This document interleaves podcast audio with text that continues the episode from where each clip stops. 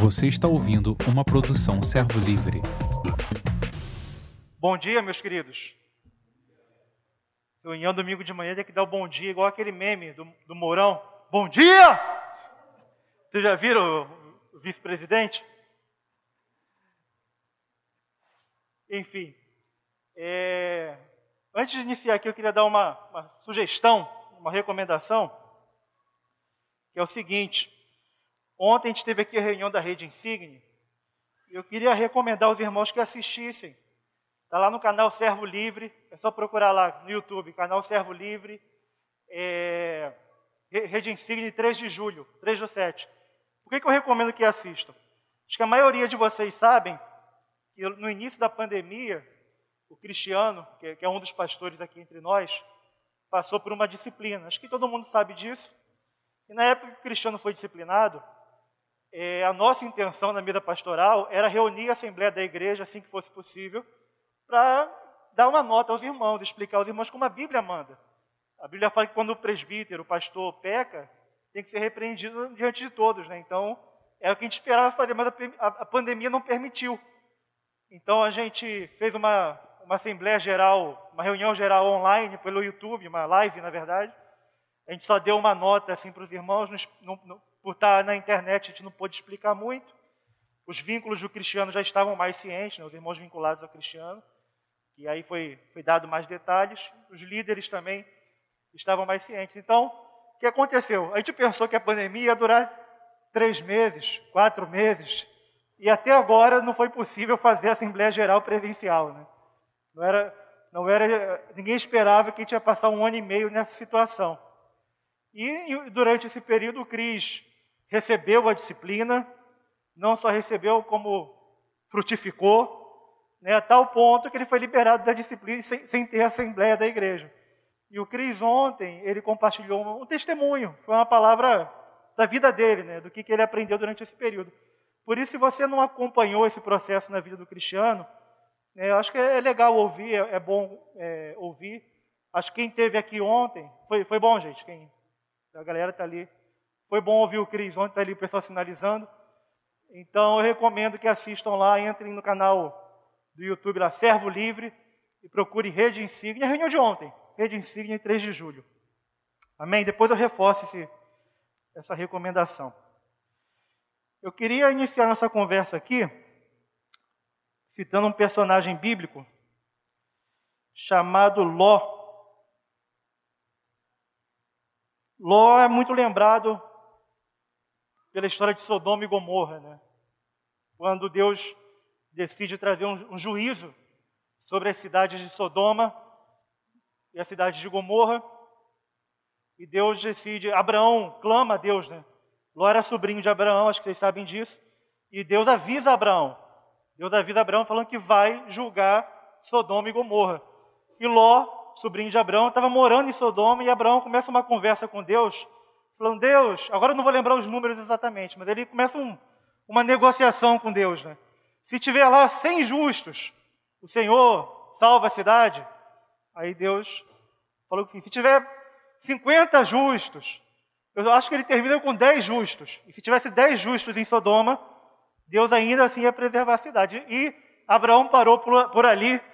Abraão não teve coragem, ousadia, não sei o que faltou a Abraão, de falar se tiver um justo. Abraão não chegou num justo, o, o, o Xande. Não chegou.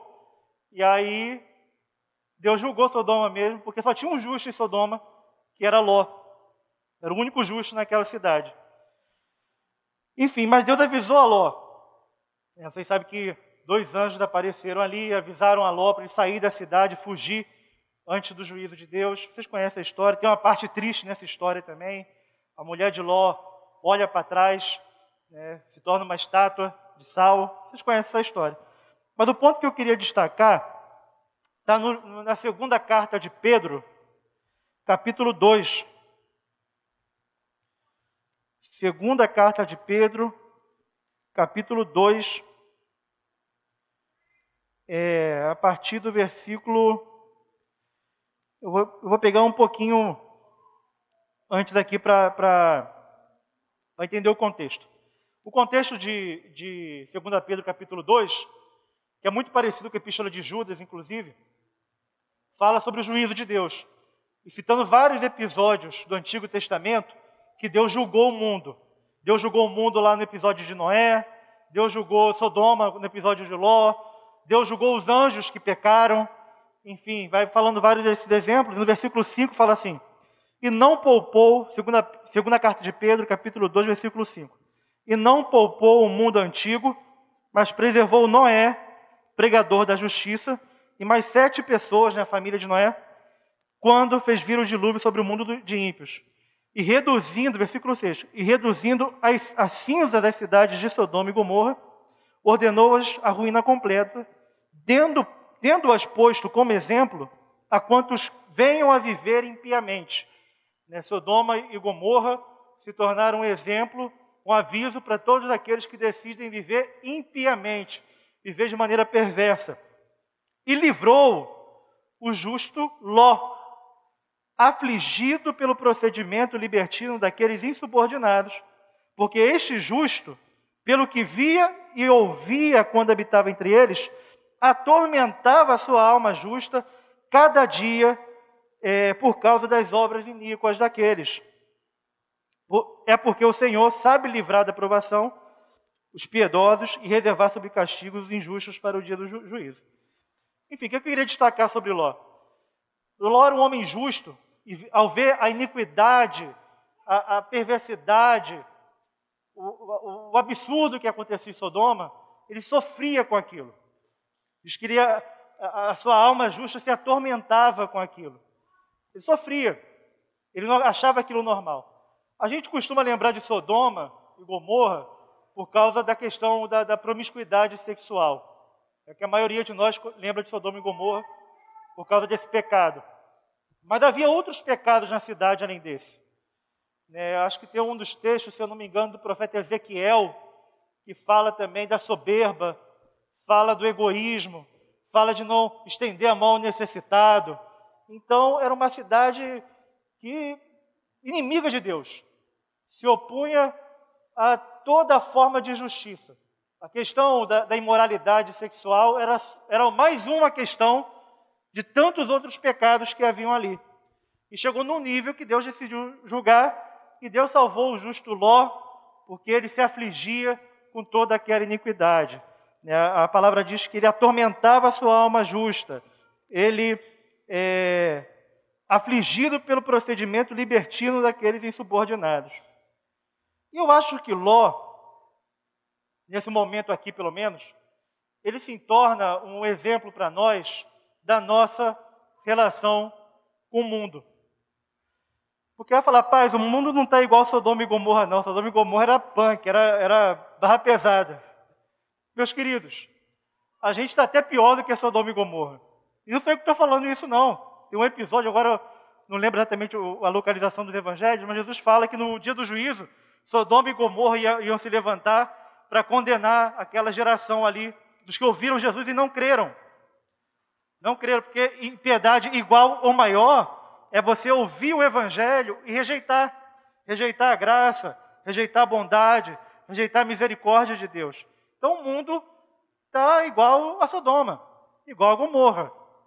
E Jesus fala, na verdade a Bíblia toda fala, que à medida que a gente se aproxima do fim dos tempos, e a gente está se aproximando, sim ou não? Sim, meus queridos, eu não sei quando Jesus vai voltar. Mas uma coisa é certa: a cada dia que passa é um dia mais perto da volta de Jesus. Toda geração de cristão que já existiu, nesses dois mil anos aí de cristianismo, toda geração esperou que Jesus voltasse na sua geração. Esperou que Jesus voltasse. Então nenhum de nós sabe exatamente o dia que Jesus vai voltar. E, na verdade, esse dia vai ficar oculto mesmo até a hora que o Pai revelar.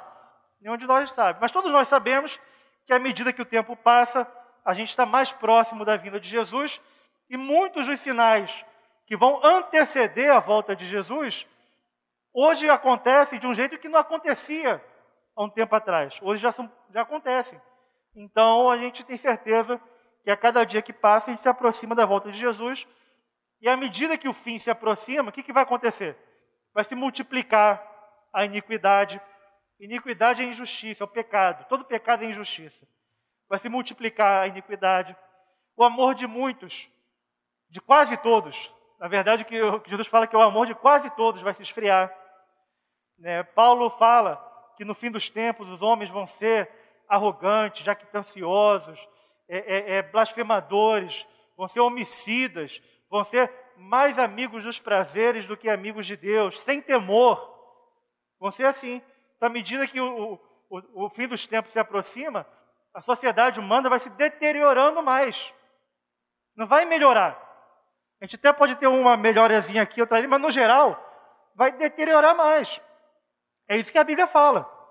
Né? E os homens vão ser cada vez mais egoístas, vão se cercar de mestres segundo as suas cobiças, vão, vão ser recusados a ouvidos a verdade, vão rejeitar a verdade. Então, essa é a realidade, meus queridos. Se nós não estamos, estamos agora em Sodoma, Sodoma já está logo ali na frente. Infelizmente. E aí, como a gente lida com esse mundo? Eu acredito que a reação natural, o que se espera de qualquer cristão, um cristão minimamente, que quer minimamente fazer a vontade de Deus, eu nem estou falando de um cristão hipermaduro, totalmente cheio, transbordante do Espírito Santo, não. Estou falando de um cristão que, que eu minimamente fazer a vontade de Deus, ainda com seus pecados, com as suas dificuldades, com as suas limitações, mas quer fazer a vontade de Deus. Eu acho que a coisa mais natural que se espera de um cristão é ele sentir, no mínimo, um desconforto. Eu estou falando no mínimo, gente. Um desconforto em relação ao mundo. E não é um bom sinal, não é um bom indício, quando o cristão fica muito à vontade com as coisas do mundo. No mínimo era para ter um. Cara, esse mundo está muito errado. Esse mundo está muito, muito ruim. Esse mundo, só a graça de Deus. No mínimo, esse sentimento de estranhamento, esse sentimento de não pertencimento, era, era o que era esperado de qualquer cristão. Eu acho que isso deve ser tão esperado que Jesus, João 17, quando ele orou por nós, ele fez um pedido assim: Não peço que os tires do mundo, mas que os livres do mal, os guardes do mal. Eu vou falar porque que eu acho que Jesus orou assim. Jesus orou assim, na minha opinião, tá, gente? Isso não está escrito na Bíblia, não. Mas eu acho que Jesus orou assim porque ele já sabia que ao longo do tempo, muitos cristãos iam querer sair do mundo. Ia querer sair. E eu acho que isso tem fundamento, por quê? Você vê na história da igreja os movimentos monásticos, as pessoas que se isolam, os eremitas, e não sei o que, para buscar mais santidade. Você tem certos grupos cristãos, eu não, eu não estudei o suficiente sobre a origem deles, então não posso dizer que foi isso exatamente, mas que formaram comunidades isoladas. Né? Por exemplo, nos Estados Unidos tem os Amish, que são, são isolados, conservam ainda, acho que mal tem energia elétrica na, onde, lá na, nas comunidades onde eles vivem. Eu não sei o que levou esses cristãos a algum momento, eu nunca pesquisei a fundo a história deles, mas a algum momento se isolar do resto do mundo. Porque eu acredito, meus, queridos, que qualquer cristão em algum momento pensa assim: ah, Senhor, volta logo, Jesus. É ou não é? Maranata. Eu acho que qualquer cristão, qualquer cristão, meus queridos, vê o mundo, vê o mundo e uma hora fala assim: Maranata, ora vem, Senhor Jesus. Maranata é uma expressão aramaica que ela pode ser traduzida assim: o meu Senhor virá, o meu Senhor vem. Então, a palavra no, na Bíblia, quando lê assim, Paulo escrevendo Maranata, Maranata, é ó, vem, Senhor. Vem, Senhor Jesus. Ora, vem, Senhor Jesus. Amém? Amém? Amém, meus queridos. A, a, gente tem que olhar o mundo. É, hoje em dia, sei que recentemente, acho que no CTL, o Jim falou aqui sobre um. Eu não vou dar publicidade para um vídeo aí que circulou, mas acho que a maioria recebeu. É, a forma como o mundo quer empurrar na formação das nossas crianças, né, uma, uma, uma, pensamentos totalmente distantes do Senhor, pensamentos perversos. Né? Isso meio que chocou alguns irmãos, circulou nas, nas, nos WhatsApp aí da vida. Enfim, mas é compreensível, eu acho que um cristão deve olhar e falar assim, cara, Jesus tem que voltar logo. Jesus tem que voltar logo. Porque o nosso lugar, meus queridos, não é aqui. Jesus fala sobre isso em João 17. que nós não somos do mundo.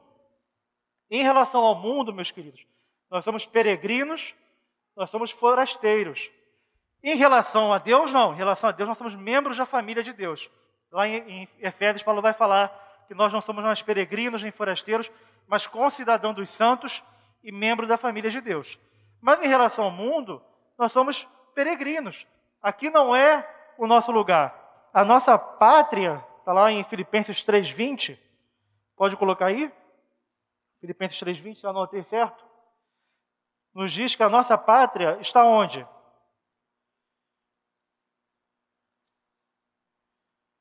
Filipenses 3, versículo 20.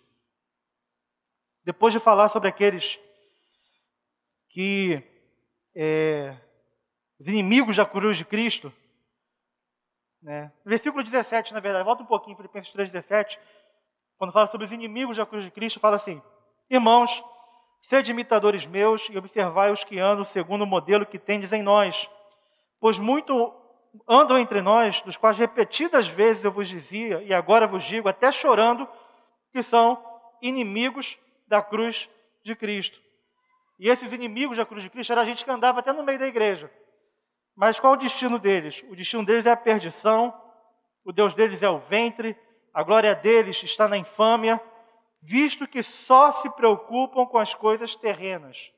O problema deles é que eles só se preocupavam com as coisas terrenas. Pois a nossa pátria, a nossa cidadania, a nossa pátria está onde? No céu. Onde? Vocês estão muito fraquinhos. Reunião domingo de manhã. Vou falar igual o Morão. a nossa pátria está onde? Nos céus, meus queridos. De onde nós fazemos o quê? Aguardamos o Salvador, o Senhor Jesus Cristo, o qual transformará o nosso corpo de humilhação para ser igual ao, seu corpo de, ao corpo de sua glória, segundo a eficácia do poder que ele tem de até subordinar-se todas as coisas. Nossa pátria está nos céus. É de lá que a gente aguarda o Salvador.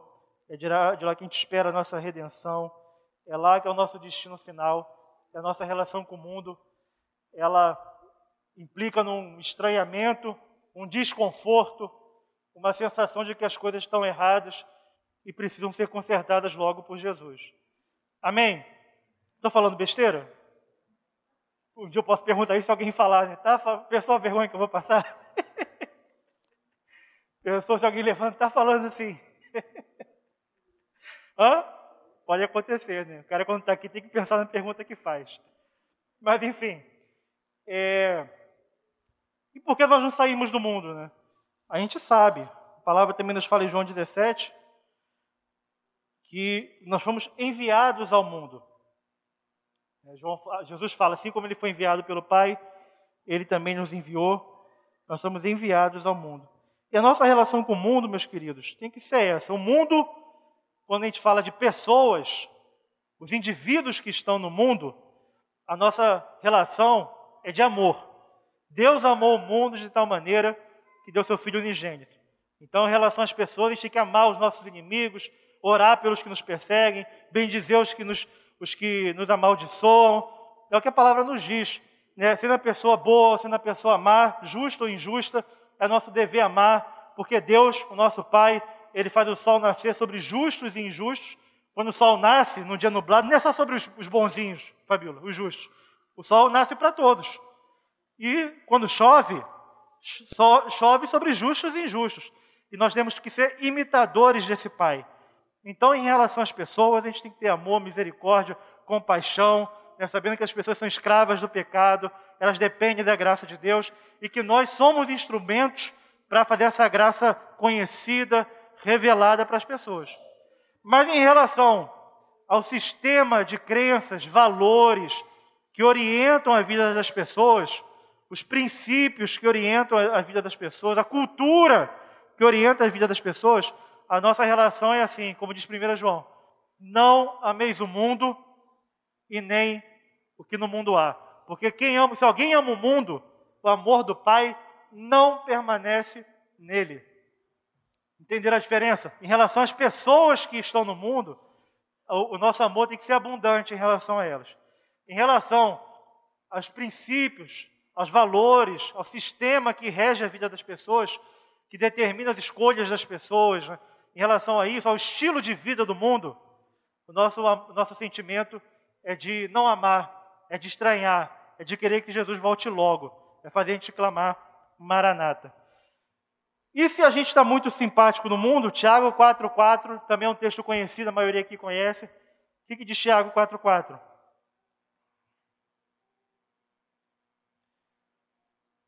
Que, que diz?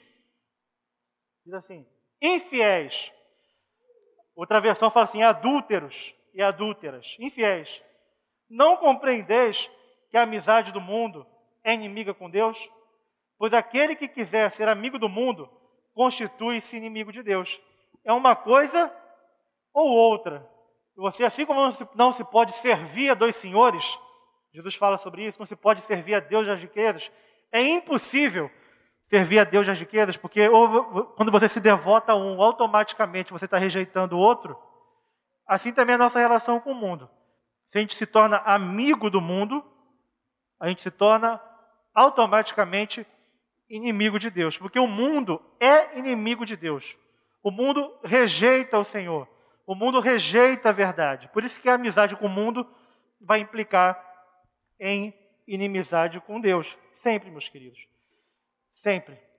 E a gente tem que ter essa postura de amar a vinda do Senhor. 1 Timóteo, 2 Timóteo 4,8 é um texto conhecido. 2 Timóteo, capítulo 4, versículo 8. Na verdade, voltar um pouquinho.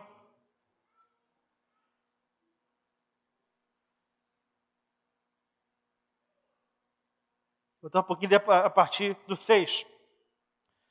2 Timóteo 4, 6, para a gente pegar o contexto. Quanto a mim, Paulo falando acerca de si mesmo, né?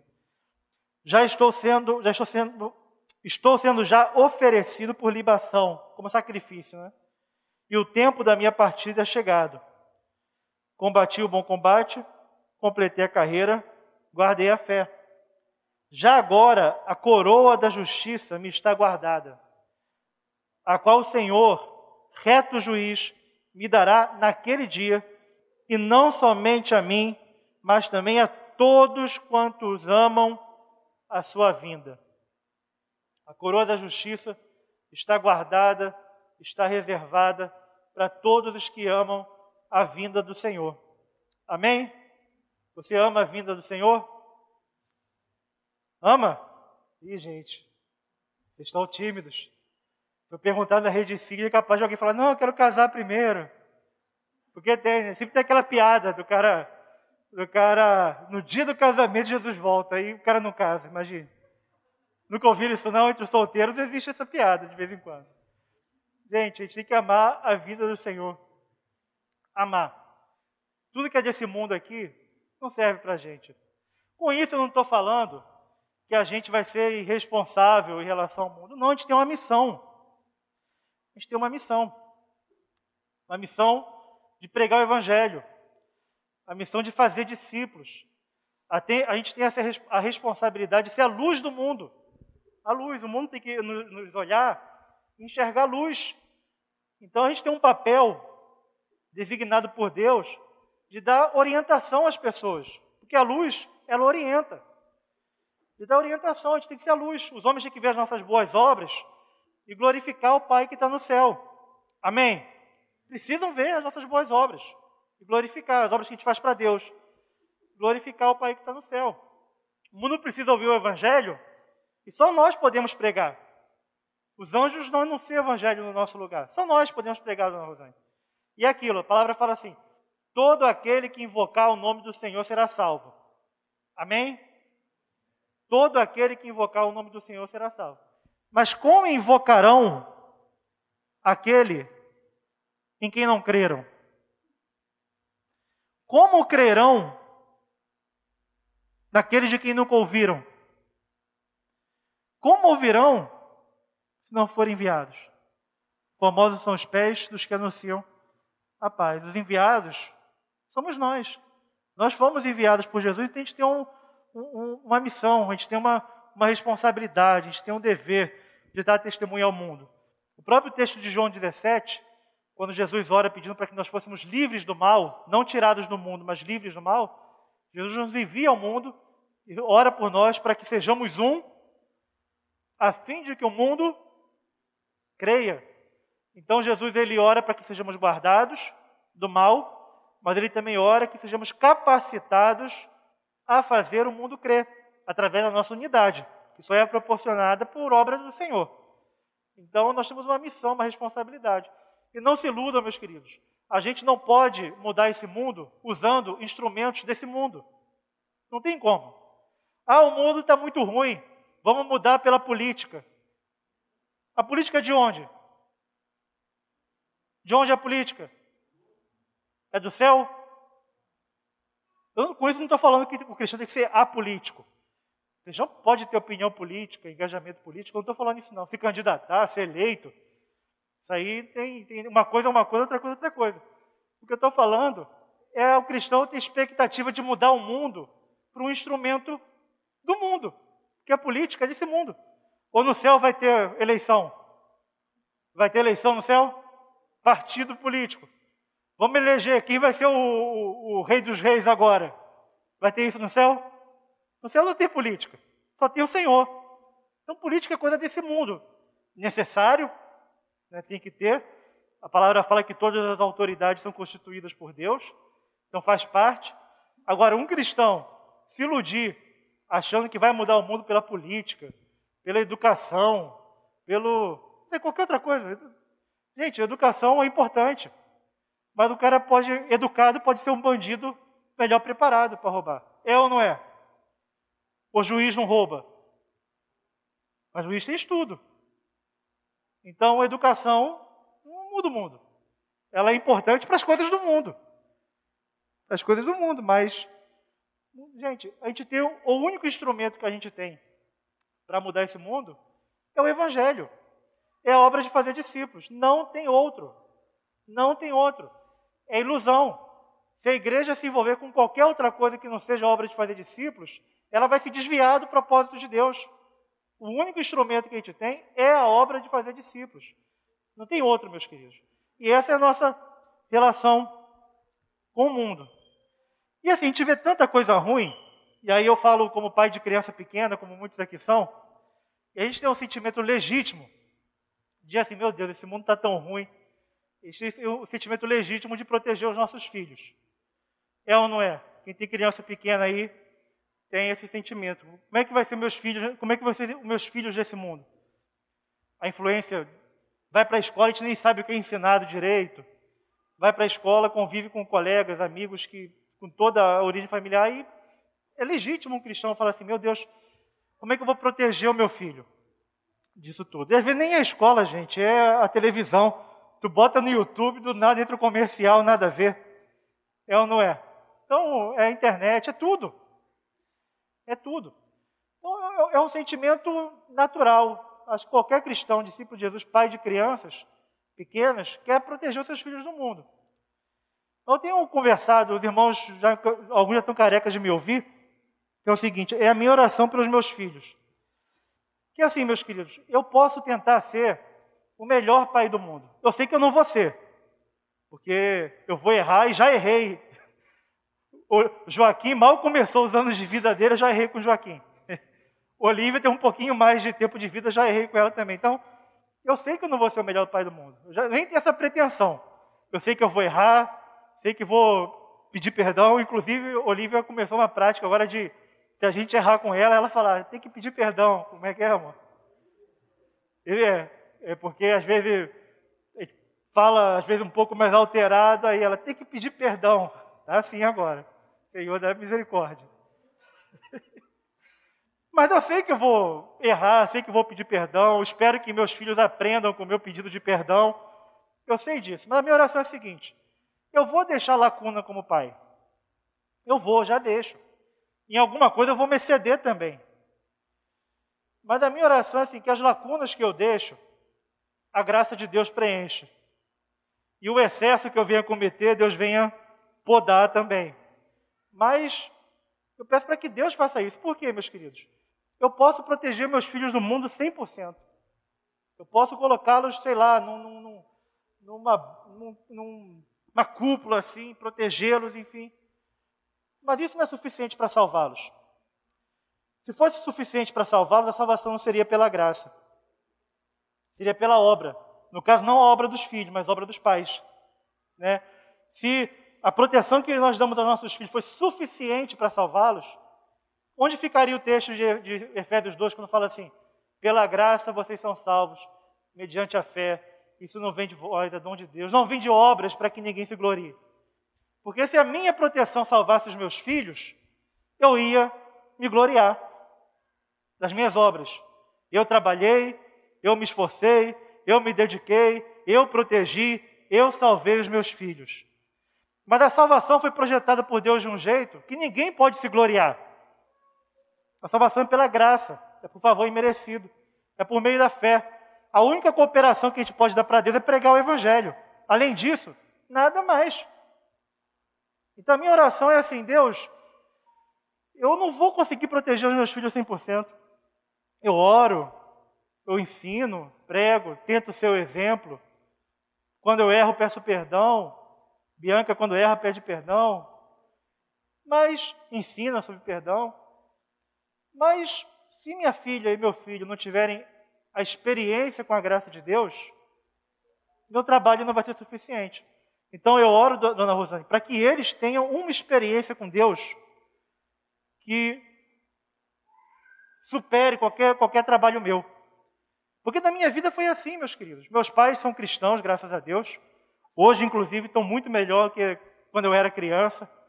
Né, a, meu pai restaurou muita coisa na vida dele, pô, glória a Deus por isso.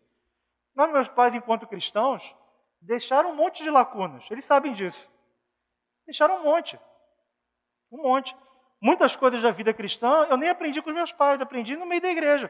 Porque graças a Deus, ainda que na experiência denominacional que eu tinha, tinha um monte de limites, mas graças a Deus eu tive uma, outras influências cristãs também que foram instrumentos de Deus que compensaram as lacunas que meus pais deixaram. Mas o que me salvou, Fabiola, não foi o empenho ou a falta de empenho dos meus pais. Foi porque eu tive uma experiência com Deus. E ainda na infância, eu decidi por Jesus. Eu recebi Jesus. Então, não foi. Meus pais tiveram todas as lacunas do mundo, assim. Não todas, né? Coitados. Mas tiveram muitas lacunas. Mas isso não, impediu, não impediu que Deus me alcançasse. Quem aqui é filho de cristão e está no Senhor até hoje, eu acho que vai concordar comigo. Nenhum pai é, é 100%. Mas não impediu que você fosse alcançado. Quem aqui é filho de, de incrédulos? Você é filho de uma pessoa que não conhece a Deus. Isso te impediu de conhecer a Deus? Te impediu? Não, você está aqui hoje. Não te impediu de conhecer a Deus. Porque você teve uma experiência com a graça de Deus.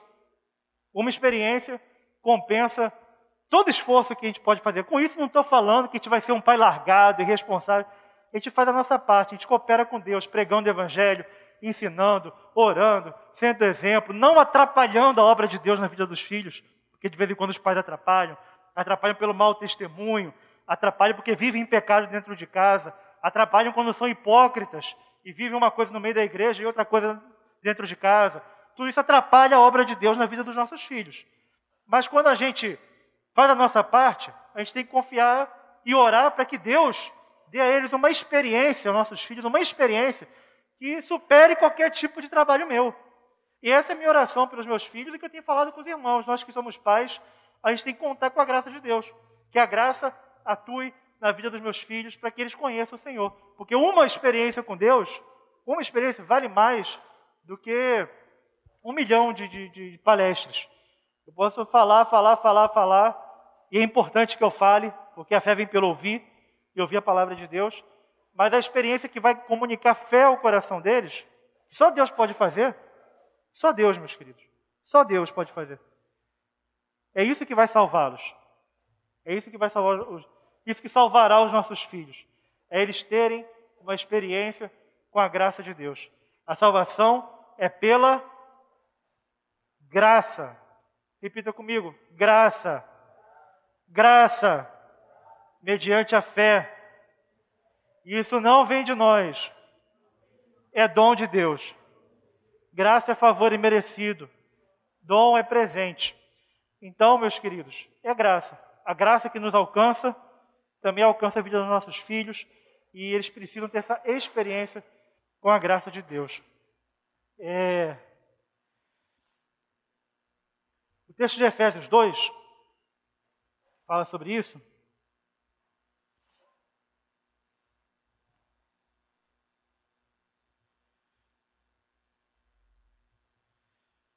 Efésios 2 fala sobre o mundo. O que, que o texto fala? A partir do versículo 1.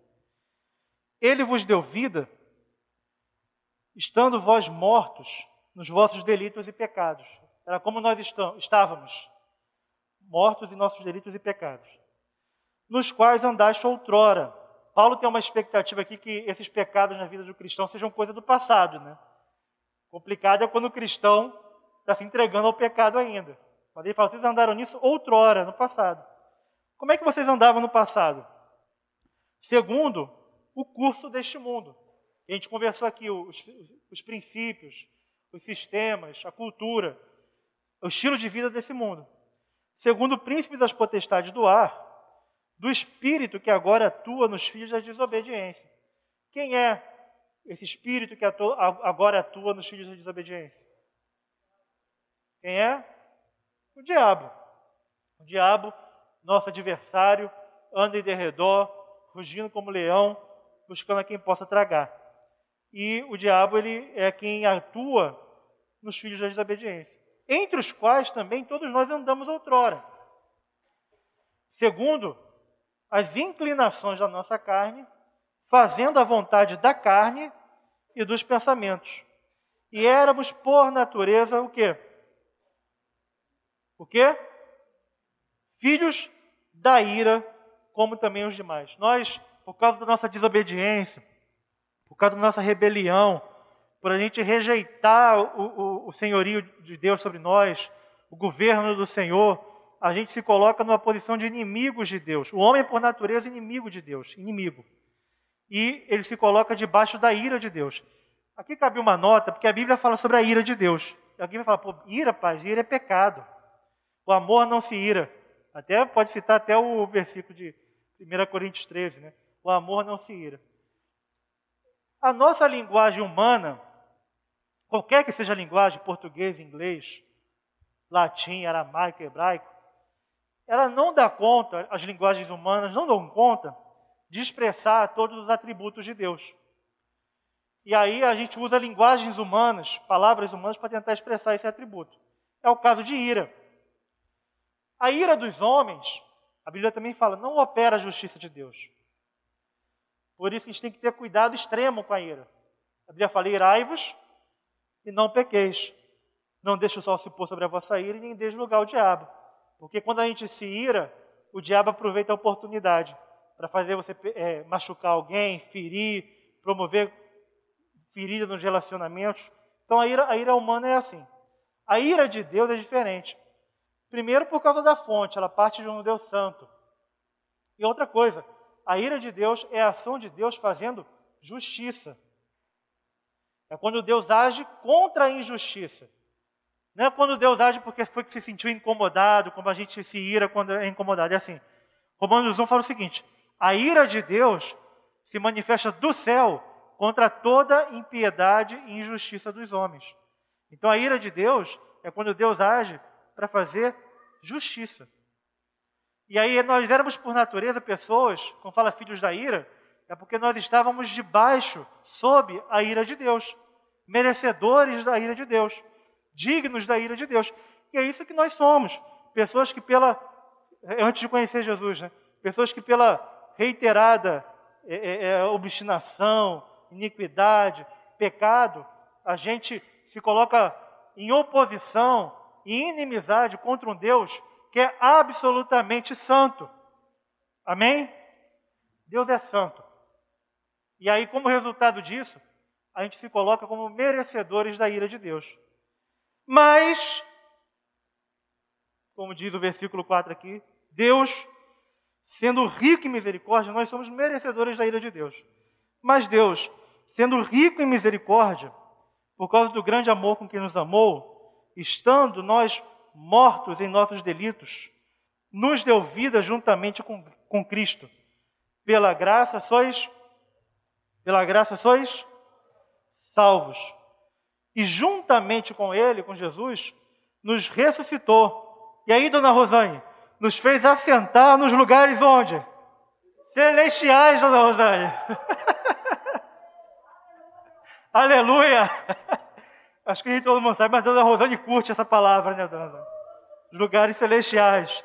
Juntamente com Jesus, ele nos fez assentar nos lugares celestiais em Cristo Jesus, para mostrar nos séculos vindouros a suprema riqueza da sua graça em bondade para conosco em Cristo Jesus.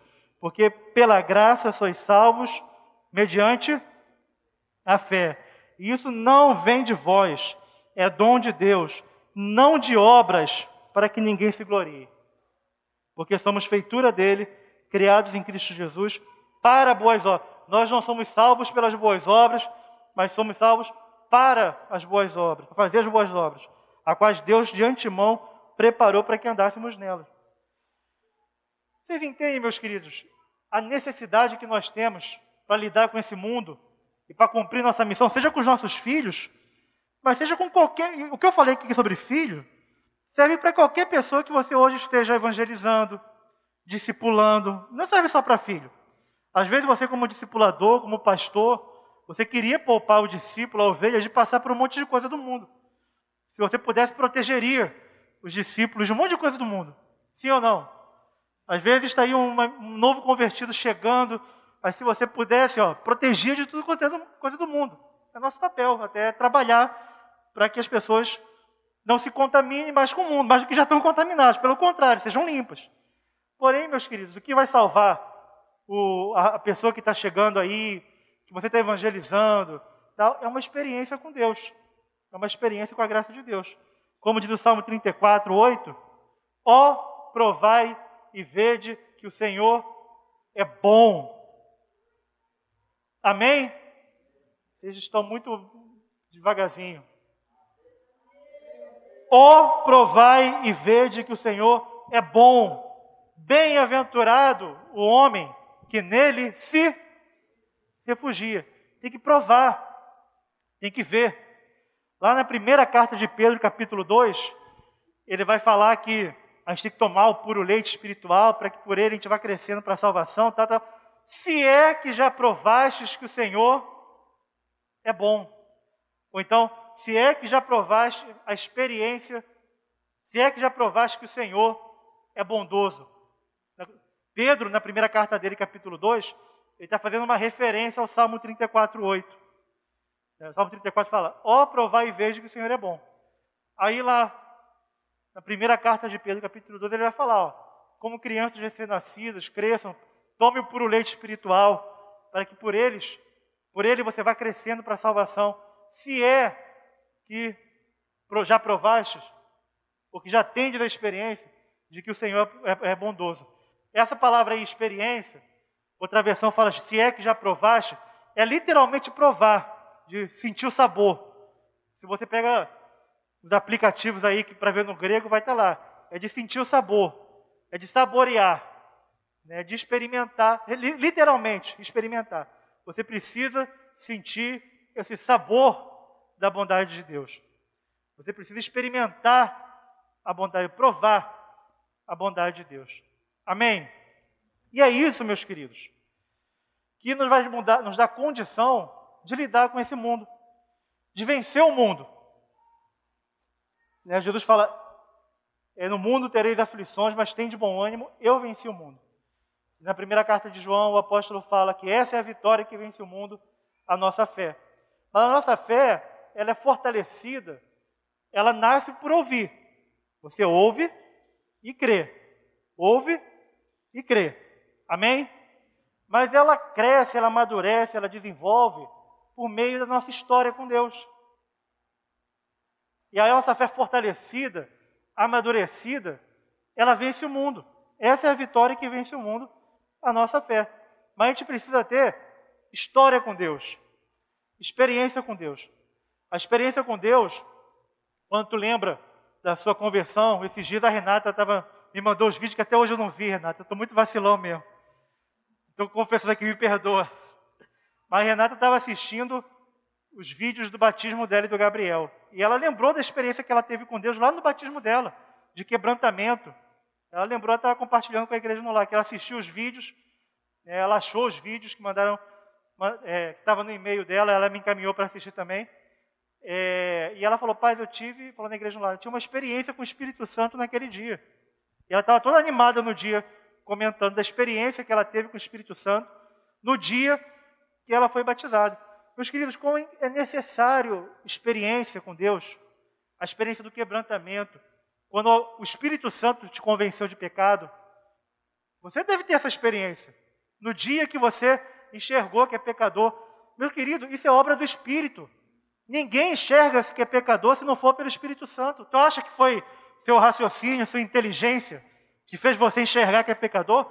Essa experiência de quebrantamento, de arrependimento, de se ver necessitado do perdão do Senhor, é uma experiência do Espírito Santo, que te convence, que te convence que você precisa de perdão.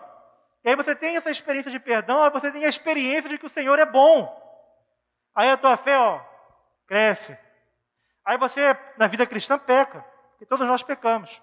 Se alguém diz que não, tá, não tem pecado, é mentiroso, está enganando a si mesmo. Diz 1 João.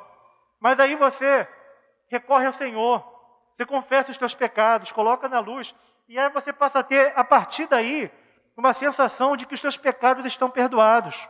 Eu já passei por isso, algumas vezes, de confessar e imediatamente ter aquela sensação de que sobre mim não peça nenhuma condenação, porque minha vida está na luz, na verdade eu estou em Cristo e não há condenação para quem está em Cristo. Essa experiência do perdão de Deus, eu acredito que a maioria aqui, pelo menos os que eu conheço, tiveram essa experiência. O problema é que às vezes as nossas experiências com Deus ficam lá atrás. A gente não desenvolve mais.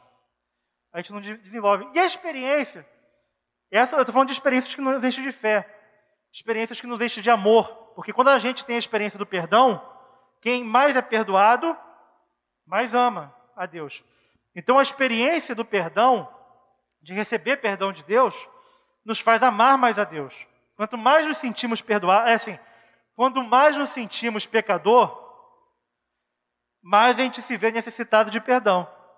Quanto mais é perdoado, mais a gente ama a Deus. É assim que funciona. Quem se acha muito justo, não consegue amar a Deus. Quem se acha muito bom, não consegue amar Deus. Amar Deus é uma capacidade daqueles que, por obra do Senhor, por graça, enxergam que precisam de perdão. E quem é mais é perdoado, mais ama. Então é a experiência que, que fortalece nosso amor com Deus. E aquelas experiências que nos enchem de temor. Porque tem também. Quando Deus, a gente percebe que é Deus nos corrigindo, que é Deus nos disciplinando. A disciplina de Deus, meu querido, e eu, eu nem falo na disciplina que Deus aplica por meio da igreja, porque Deus faz isso também. Mas tem situações que a igreja nem, nem, nem age, nem sabe que você está em pecado, mas Deus te corrige. Deus te corrige. Tu percebe que é Deus. Quando Deus expõe o teu pecado, quando Deus te coloca numa situação que está te resistindo, né, Deus resiste ao soberbo, e aí, cara, você percebe que é o Senhor te corrigindo. Para que serve essa experiência da correção? É para produzir em nós temor. E o temor do Senhor desvia o homem do mal. O temor do Senhor é o princípio da sabedoria. Só com temor a gente se consegue se manter incontaminado do mundo. Rapaz, onde está isso que tem que se manter incontaminado do mundo? Está lá em Tiago, quando fala que a verdadeira religião é, é, é ajudar os órfãos e as viúvas nas suas necessidades e manter-se incontaminado do mundo. Incontaminado. Como? Sorriso. Com essa máscara aí eu não vejo teu sorriso, né? Mas como o sorriso? É, vai se manter incontaminado do mundo sem temor a Deus. Sem temor a Deus. Não se, não se mantém contaminado do mundo. O temor é importante e Deus age para que a gente aprenda a temê-lo. Assim como nós agimos com os nossos filhos para que eles aprendam a nos, respeitar né, e a respeitar os demais também, Deus também atua para que a gente aprenda a temê-lo. Deus nos corrige, Deus nos disciplina, Deus nos resiste quando a gente está soberbo. E essas experiências é para que a gente aprenda a temê-lo. Então Deus vai nos proporcionando várias experiências ao longo da vida cristã para que a gente é, tenha toda a condição de vencer o mundo. Essas experiências são fundamentais, meus queridos. E é ruim quando um cristão para para pensar e não consegue identificar na sua vida mais experiências com Deus. É, não é bom. Não é bom você parar para pensar e não identificar nada que Deus esteja falando contigo. Porque Deus fala. Deus sempre fala. E eventualmente, quando ele fica em silêncio, eventualmente, porque Deus pode ficar em silêncio eventualmente, até o silêncio de Deus fala. Porque o silêncio de Deus nos fala sobre confiar nele, esperar nele, descansar nele. Então Deus, seja falando, seja em silêncio, ele fala, ele comunica. E aí você para e você para para refletir assim, cara, o que, que Deus falou comigo nos últimos tempos? E você não conseguir identificar algo que Deus está chamando a tua atenção, algo que Deus está falando, olha para aqui, olha essa palavra, olha essa verdade. É um, é, um, é um sinal que você precisa perceber, porque faz parte da nossa da vida cristã experiência com Deus. Quando eu falo de experiência com Deus, meu querido, meus queridos, eu não estou falando de algo fenomenal, uma visão arrebatadora de ir ao terceiro céu e voltar, e voltar do terceiro céu, das, das regiões celestes, né, dona Rosane? O, eu não estou falando isso não, meus queridos. Estou falando de coisas pequenas, né, do, do cara perceber Deus falando com ele. O cara se dá conta que Deus fala com ele. Seja repreendendo, seja animando, seja consolando, encorajando. Mas Deus fala conosco. Deus responde orações. Sempre ele responde. Às vezes a resposta é um não. Mas Deus responde as orações. Deus responde. Jesus falou assim: ó, vocês estão pedindo e não estão recebendo porque vocês ainda não estão orando em meu nome. Mas vocês vão orar em meu nome e vão receber para que a vossa alegria seja completa. Então, respostas à oração, orações respondidas, é parte da, daquilo que, que completa a nossa alegria. Isso não sei o que estou falando, não. É Jesus que fala isso, gente. Evangelho de João. Vocês vão orar em meu nome e vão receber para que a vossa alegria seja completa. Então, para você chegar na medida de alegria que Deus tem para você, faz parte orar e faz parte ter orações respondidas. Claro, para ter oração respondida, precisa perseverar. Precisa orar segundo a vontade de Deus. Mas orações respondidas faz parte desse processo desse, que Deus usa para nos tornar maduros, plenos, completos, para que a nossa alegria seja completa. Então, meus queridos, a gente tem um desafio enorme em relação a esse mundo, voltando ao tema do mundo. Um desafio enorme de nos manter incontaminados, de cumprir a nossa missão de ir fazer discípulos, de cumprir o nosso papel de ser luz do mundo, de ser luzeiros em meio a uma geração corrompida, pervertida. A gente tem essa, essa luz, esse referencial, o sal da terra e luz do mundo. A nossa responsabilidade não é pequena, é muito grande. É muito grande. Nós temos que nos manter contaminados no mundo e ainda resgatar os que estão no mundo, sem se contaminar. É um desafio muito grande. Em relação aos nossos filhos, a gente precisa fazer a nossa parte, mas para tudo isso é necessário a intervenção de Deus, porque se não for assim, não é pela graça de Deus. Então nós precisamos da experiência com Deus para nós, e nós precisamos que Deus atue na vida das pessoas que estão sob nossa influência, seja filhos, sejam discípulos, sejam pessoas que estão sendo evangelizadas. A gente precisa de uma intervenção de Deus. A gente precisa de experiência com Deus. A gente precisa de relacionamento com Deus, conhecer a Deus. A grande questão, meus queridos, eu falei, falei, falei aqui. Estou aqui, ó, gastando minha saliva, que a máscara filtra, né? Mas mas, eu estou aqui falando, mas o grande resumo é o que a gente cantou é, antes. É que Deus quer que o, teu, o povo dele o conheça. Né? Tu queres que o teu povo te conheça, Senhor, que o Flecha cantou aqui. A gente precisa conhecer a Deus. E esse conhecimento é um relacionamento. Esse conhecimento é uma amizade. Não é o conhecimento da escola, não é o conhecimento da palestra, da aula. Não é ouvir acerca de Deus. É andar com Deus. É andar. Como já falou, antes eu te conhecia de ouvir falar, mas agora meus olhos te veem. Esse relacionamento com Deus, esse conhecimento de Deus, é andar com Deus. E é nesse sentido que eu quero animá-los. Eu poder, posso, a gente pode falar um monte de cuidado que você tem que ter com o mundo. Mas mais importante do que os cuidados que você tem que ter com o mundo é a tua relação com Deus. Se a tua relação com Deus estiver, ó, fraquinha, não tem, você vai sucumbir em relação ao mundo. Se o teu amor a Deus está débil, você vai sucumbir. O mundo é mais forte que você. Não pense que, que não é não, o mundo é. O mundo é. Você só tem alguma coisa se for pela graça de Deus. Com Deus agindo a seu favor, aí sim. Aliás, meu querido, a melhor coisa da vida é ter Deus a nosso favor. Se Deus é por nós, quem será contra nós? É a melhor coisa da vida é ter Deus a nosso favor. E a pior coisa é ter Deus nos resistindo.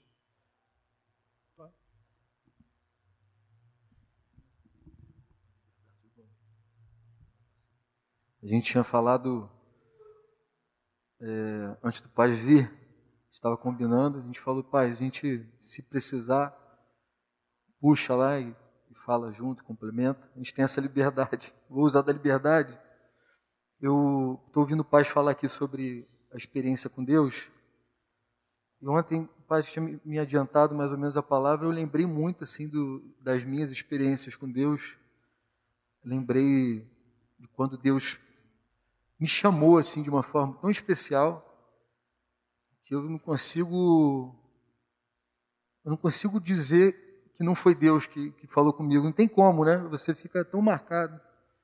A experiência que eu tive, por exemplo, com, o meu casamento, como Deus confirmou e guiou as coisas, como Deus usou pessoas em sonhos, pessoas que pareciam ser aleatórias, tantas outras coisas, né?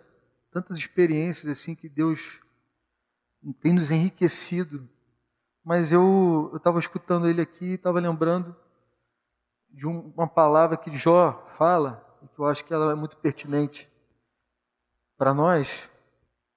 Jó, capítulo 33, versículo 14, o, o amigo de Jó, o mais prudente ali, o mais novinho, e também o mais espiritual, vamos chamar assim, porque os mais velhos não foram tão espirituais, foram taxativos, não alcançaram o cerne da, do problema de Jó.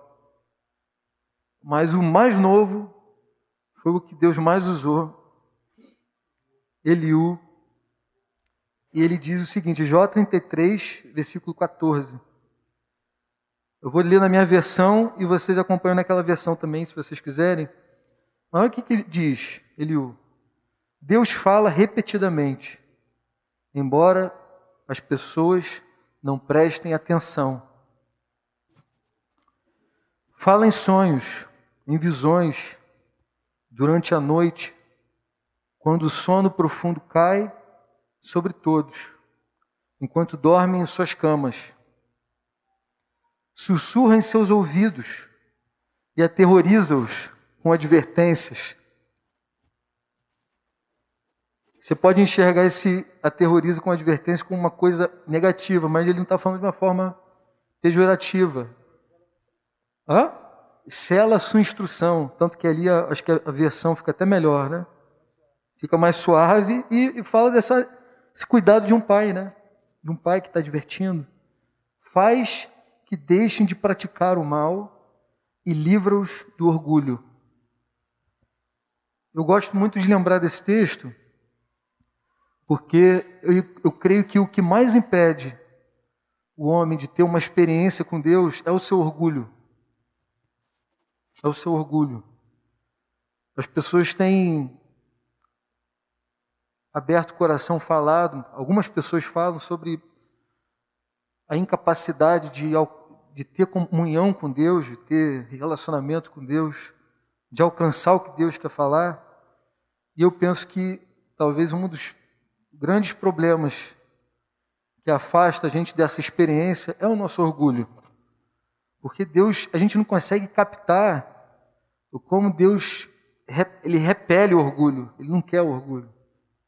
É, tem uma coisa que desagrada, que Deus diz que vai resistir ao orgulhoso, ao soberbo. Isso afeta totalmente a relação com Deus, a capacidade da gente alcançar a experiência. E aí, para finalizar, o Salmo 10, eu estava ouvindo um, um vídeo que minha cunhada me mandou, de um cara que eu já ouvi vários vídeos dele, Leandro Carnal. Eu vi vários vídeos desse, desse camarada. Um cara inteligentíssimo, criado em escola católica, fala um monte de coisa interessante, mas ao mesmo tempo fala um monte de coisa com fundamento carnal. Totalmente carnal. E eu vou ler esse texto aqui e vou explicar para vocês por que eu estou lendo ele. Capítulo 10 de Salmos, versículo 4, diz assim: O perverso é orgulhoso demais para buscá-lo. Os seus planos não levam em conta que Deus existe. É, ele cita, esse carnal, ele cita uma, uma experiência que ele teve que ele chamou de noite escura da alma, também como o João da Cruz, que foi um sacerdote lá medieval, lá de muitos, não lembro de qual ano que foi, que fala dessa uma ausência de Deus, como se Deus estivesse ausente. E ele conta a experiência dele, que nessa ausência aí ele perdeu a fé. Ele, explica isso, ele perdeu a fé. Eu ouvi ele eu achei muito curioso, achei ele muito, muito espontâneo, muito verdadeiro. Mas automaticamente eu me lembrei desse versículo. O orgulhoso, às vezes ele nem investiga, que nem foi para mim o caso dele, né? O caso dele ele investigou de alguma forma. Mas as suas cogitações são sempre já parte de um pressuposto. Não há Deus não a Deus. Nós estamos cercados desse pressuposto. A gente está cercado. E as pessoas se alimentam desse pressuposto o tempo inteiro. E por causa do seu orgulho, por causa da sua desatenção, a gente vive num tempo de tanta distração, que é o que o pai começou aqui lendo o texto de Pedro, que as pessoas não conseguem captar Deus falando, não conseguem perceber Deus falando. Vai para uma cama de um hospital e desperdiça o tempo na cama do hospital. Fica doente e não consegue captar o que Deus está falando. E eu já vi cristãos que têm medo até de confessar, até de dizer que estão doentes, para que o outro não diga que, ah, pô, será que você não tem que refletir alguma coisa na tua vida aí? Olha que orgulho bizarro, uma coisa tola, né? Uma coisa é certa, nós, nosso corpo vai ficar doente em algum momento, por, por mais saúde que, que a gente tenha, mas Deus, Ele quer falar com a gente em toda circunstância. Ele está sempre falando. Deus está em todos os lugares, Ele é tudo em todo, Ele quer falar o tempo inteiro, quer instruir, mas por causa da nossa soberba a gente nem investiga.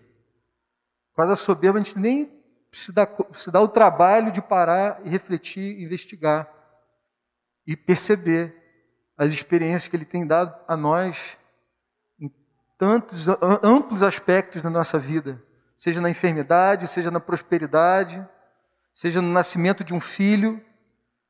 Quanta experiência a gente tem tido com os nossos filhos, ouvindo os nossos filhos falar, enxergando a, a nossa condição na vida deles, quanta coisa a gente enxerga.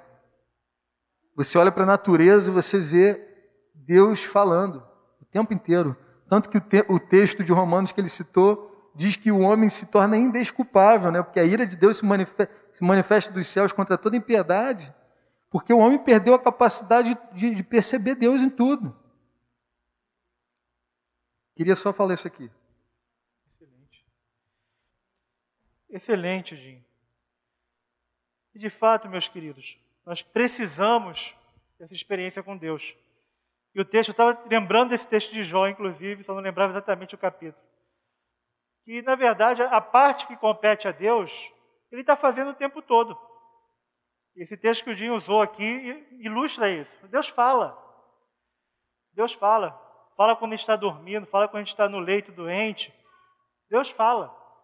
A questão é que os homens não se atentam. Então, a parte do Senhor sempre está em dia. Sempre está em dia. A questão é que a gente não se atenta. E às vezes a gente passa a vida sem nem perceber as experiências com Deus. Então eu queria animá-los a conhecer ao Senhor. E aí, como já o Jim também acrescentou aqui, colocar de, por terra toda soberba, toda altivez, que Deus resiste ao soberbo e dá graça aos humildes. A gente falou aqui sobre a graça, e para encerrar, a gente falou de experiência com a graça. A gente precisa ter experiência com a graça. Mas a condição essencial, sine qua non, para receber a graça, é a humildade. Deus resiste aos soberbos, mas dá graça aos humildes. Amém? Você quer receber graça? Quer receber graça? A gente cantou aqui: Tua graça me basta, a tua presença é, é meu prazer. A graça de Deus é o bastante para nós, é o suficiente. A gente não precisa de nada além da graça de Deus. Mas a graça de Deus, ela vem sobre os que se humilham, ela, ela vem sobre os que se quebrantam, ela vem para quem se humilha diante do Senhor. Amém? Então eu quero animá-los meu propósito aqui nessa manhã, e acredito que é o que Deus quer de todos nós, é que a gente esteja animado a buscá-lo, animado a conhecê-lo, advertido, advertido para não se mergulhar nas coisas do mundo, advertido para se manter humilde, para se manter quebrantado, para se manter dependente da graça de Deus. Amém? Vamos orar? Estamos com horário avançado, inclusive. São mais de meio-dia. Você pode fechar os seus olhos, curvar sua cabeça e eleva os teus pensamentos ao Senhor. Se é que você já provou que o Senhor é bom, eleva os teus pensamentos ao Senhor e lembre-se de quanto o Senhor já fez por você. De quanta coisa Deus já colocou na sua vida. Coisas que Deus fez, que homem nenhum poderia fazer, nem você poderia alcançar. Que foi pura graça do Senhor. Se você já provou que o Senhor é bom, você não pode duvidar, não pode duvidar de que vale a pena conhecê-lo mais. Você não pode duvidar disso que vale a pena ter mais experiências com Ele, desenvolver um relacionamento com Ele, andar com Ele, ser amigo de Deus e não amigo do mundo. Ser amigo de Deus. Você não pode duvidar disso. Se você nunca provou que o Senhor é bom, eu até entendo você duvidar. Se você nunca teve experiência de que o Senhor é bondoso, eu entendo. Acho que você não deveria duvidar, mas entendo. Agora, uma pessoa que já experimentou que o Senhor é bom, já teve a experiência de que o Senhor é bondoso, por que não conhecer ainda mais esse Deus? Por que não se consagrar mais? Por que não mergulhar mais? Por que, meus queridos? Por que não crescer na vida cristã? Por que ficar estagnado? Por que ficar conformado com as coisas do mundo? Você já provou que o Senhor é bom. Agora é conhecê-lo mais, é prová-lo mais. Conheçamos e prossigamos em conhecer o Senhor. Conheçamos e prossigamos em conhecer o Senhor. Talvez é as cobiças desse mundo estejam te afastando, os desejos, as distrações, a soberba, a altivez, a ideia de que é você que resolve a sua vida. Mas, meus queridos, se você algum dia provou que o Senhor é bom, vale a pena conhecê-lo mais. Você não pode duvidar disso. Eu quero animá-lo a você orar agora.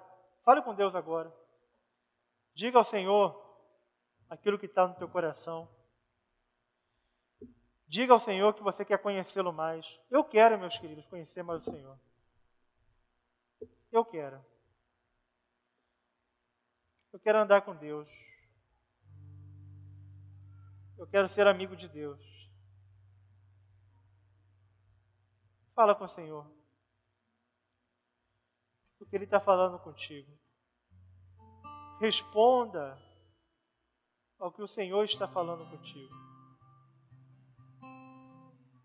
É Ele que está falando contigo.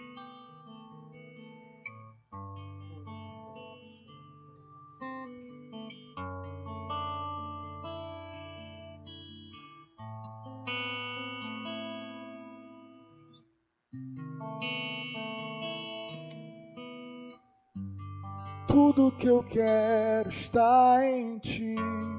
Toda a minha vida eu te entrego.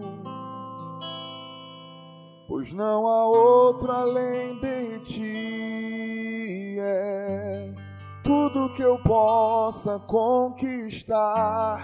Não se compara a tua presença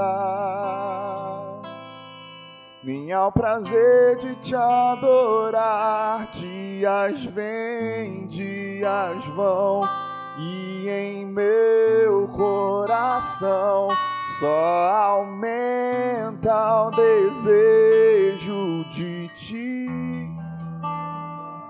Agradecido estou pelo que já recebi mas não estou satisfeito. Eu quero mais te conhecer e prosseguir em te conhecer. Esse é o alvo da minha vida, Senhor, te conhecer e prosseguir conhecer. É tudo que eu quero pra minha vida, Senhor. Tudo que eu quero está em ti. Toda a minha vida eu te entrego. Pois não há outro além de ti tudo que eu possa conquistar. Não se compara à tua presença, nem ao prazer de te adorar. Dias vêm, dias vão, e em meu coração só aumenta o desejo agradecido estou pelo que já recebi, mas não estou satisfeito. Eu quero mais te conhecer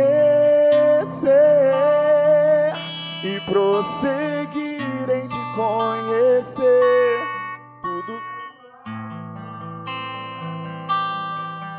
Senhor, te conhecer e prosseguir em te conhecer é tudo que eu quero pra minha vida, Senhor.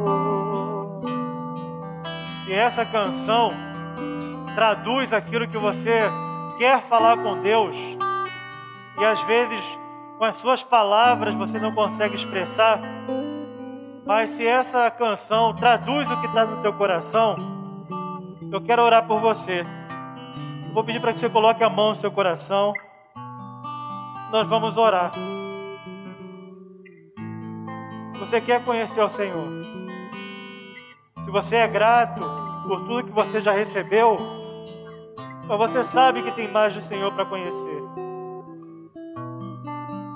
Mais do Senhor para conhecer, meus queridos. Muito mais. Infinitamente mais mais do que tudo que a gente pode pensar, pedir, sonhar. E a jornada com Deus, a vida com Deus, andar com Deus, é maravilhoso, é espetacular.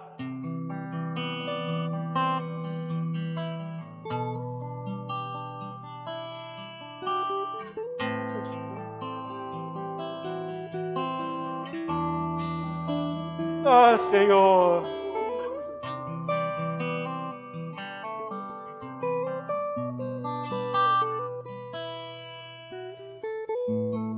Ah, Senhor.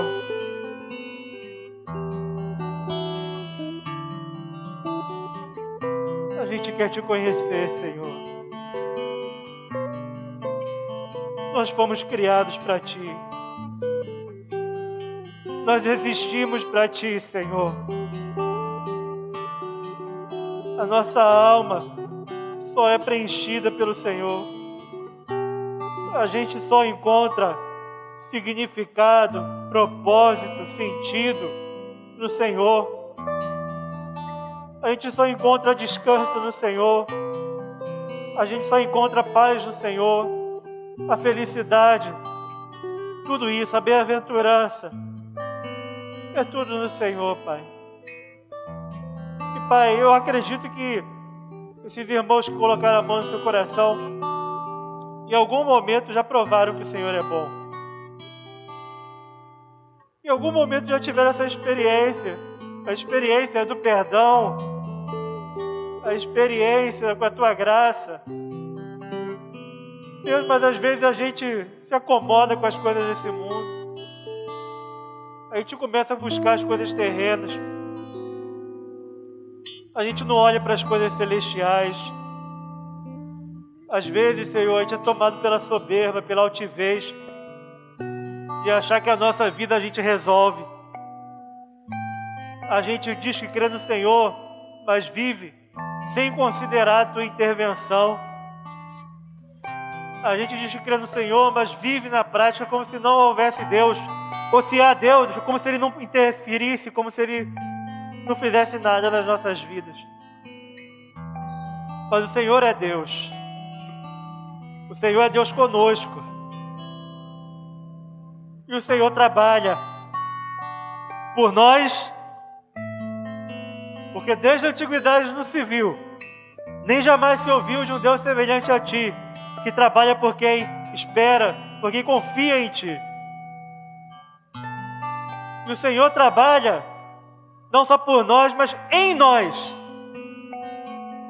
O Senhor nos molda, o Senhor nos transforma, o Senhor faz com que a gente seja mais parecido com Jesus. E o Senhor ainda trabalha através de nós, nos dando dons espirituais para que a gente edifique a igreja, nos dando a capacidade, a graça, o poder para pregar o Evangelho o Senhor é Deus presente, o Senhor é Deus que intervém, o Senhor é Deus que trabalha. E Deus, a gente tem tanto do Senhor para a gente conhecer, Pai. Senhor, coloca no nosso coração esse fogo, esse desejo intenso de te conhecer. Faz isso por nós, Pai. Nós carecemos disso. Nós carecemos da tua graça, Pai. Eu preciso disso, Senhor. Eu preciso te conhecer mais. Eu quero te conhecer mais, Senhor. Faz isso na minha vida, Pai. Faz isso na minha casa. Faz isso na vida dos meus irmãos. Faz isso na tua igreja. Em nome de Jesus é que nós oramos. Em nome de Jesus, Senhor. Que nós oramos. O nome que tem todo o poder. No céu, na terra e debaixo da terra. No nome de Jesus é que nós oramos, Pai. Para a glória de Jesus. Da tua glória. Amém. Amém. Amém, meus queridos. Você ouviu uma produção Servo Livre.